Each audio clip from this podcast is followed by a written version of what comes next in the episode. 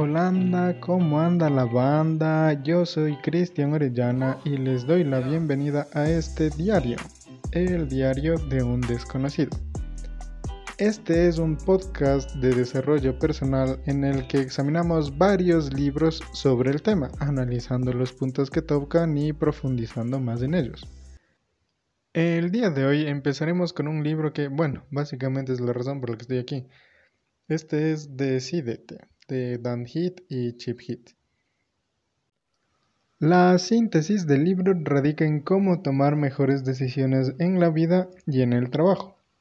Para esto los autores proponen seguir un proceso que, si bien no asegura el éxito en la decisión, al menos te da la confianza de haber escogido la mejor en ese momento. Además, lo más importante de una decisión son las consecuencias que conlleva. Y dado que todo el tiempo pasamos escogiendo entre varias opciones, uno debe prepararse de la mejor manera posible. Evidentemente, en estos episodios voy a tratar el libro de forma superficial, así que les invito a que lo lean y profundicen más en el tema. Una vez aclarado esto, comencemos. Las malas decisiones se dan principalmente porque las personas siempre damos demasiada importancia a los datos que vemos y solemos ignorar los que están ocultos. Generalmente no nos empapamos con toda la información necesaria. A esto se le conoce como efecto foco. Y bueno, aquí vale la pena hacer una alegoría. Digamos, tú estás dentro de una habitación totalmente a oscuras y tienes una linterna en la mano. Entonces, al momento de tú encender esa linterna, únicamente puedes iluminar una parte de la habitación, ya sea una esquina, ya sea el techo, el suelo o bien digamos una pared. Entonces con esa linterna estás iluminando una pared mientras que las otras tres paredes están totalmente negras. Y bueno, continuando con la alegoría, toda la información real, digamos toda la verdad, entre comillas, es la habitación en su totalidad. La linterna o la luz que emite la linterna es el enfoque que tú tienes. La pared iluminada representa la información que ves y el resto de paredes, las otras tres paredes negras, es todo lo que te falta ver para poder tomar una decisión apropiada. Y como te podrás dar cuenta, únicamente vemos una pared de 4. Es el 25% de la información disponible. Y con eso ya nos suele bastar para decidirnos, con menos de la mitad de los datos que tenemos. Y aspiramos a tomar la mejor decisión. Realmente eso no puede ser porque estamos utilizando una porción muy pequeña para poder escoger bien. Es ilógico. Y precisamente la intención es que el individuo pueda mover la linterna y así pueda ver más paredes y tener más hechos con los que pueda decidir mejor. La cuestión es, ¿qué es lo que solemos hacer para mover esa linterna? Algunas personas te dirán, bueno, ignora todos los datos que no estás tomando en cuenta y déjate llevar. Fluye con la situación, porque ellos consideran que el instinto es una muy buena manera de salir adelante. Te dicen, sigue tu instinto, pero su instinto de reproducción natural ha producido que terminen con el corazón roto en mil pedazos más de cinco veces en la misma semana Así que no creo que sea una muy buena guía que digamos. Otros dirán, bueno, entonces hagamos una lista de ventajas y desventajas, de pros y contras para poder ver cuál es mejor y continuar por ese camino. Y es verdad, es de sentido común pensar en abarcar tanto lo positivo como lo negativo de cada idea, iluminando más del cuarto con la linterna y escoger la que tenga más cosas positivas e ir por ese lado.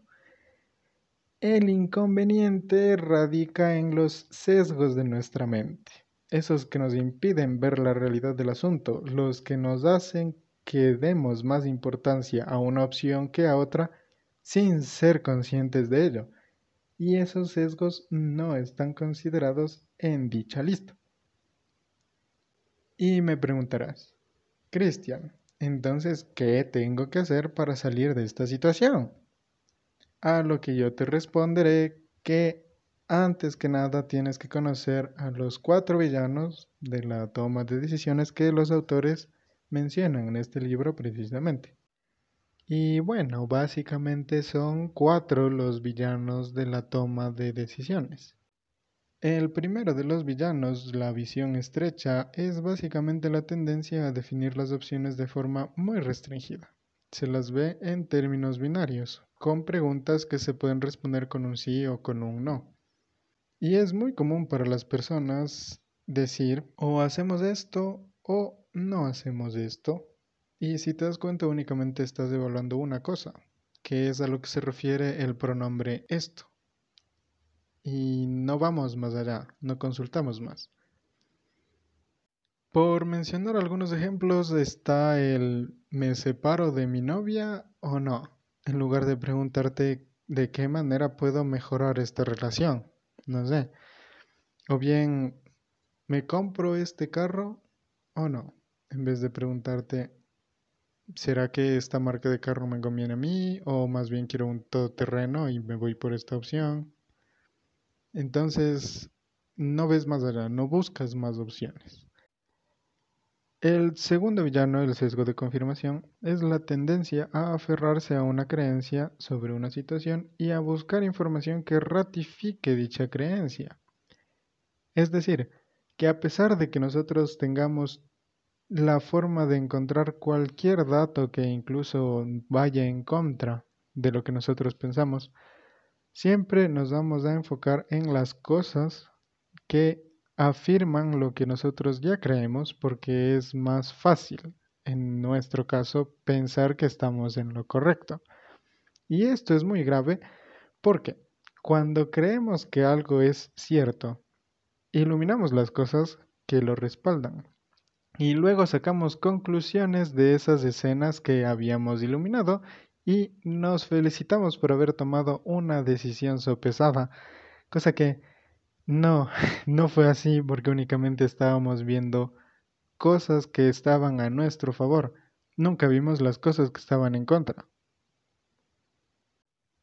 El tercer villano, la emoción a corto plazo, es la tendencia a exaltar nuestros sentimientos y a dejarnos llevar por ellos si la decisión a tomar es muy difícil.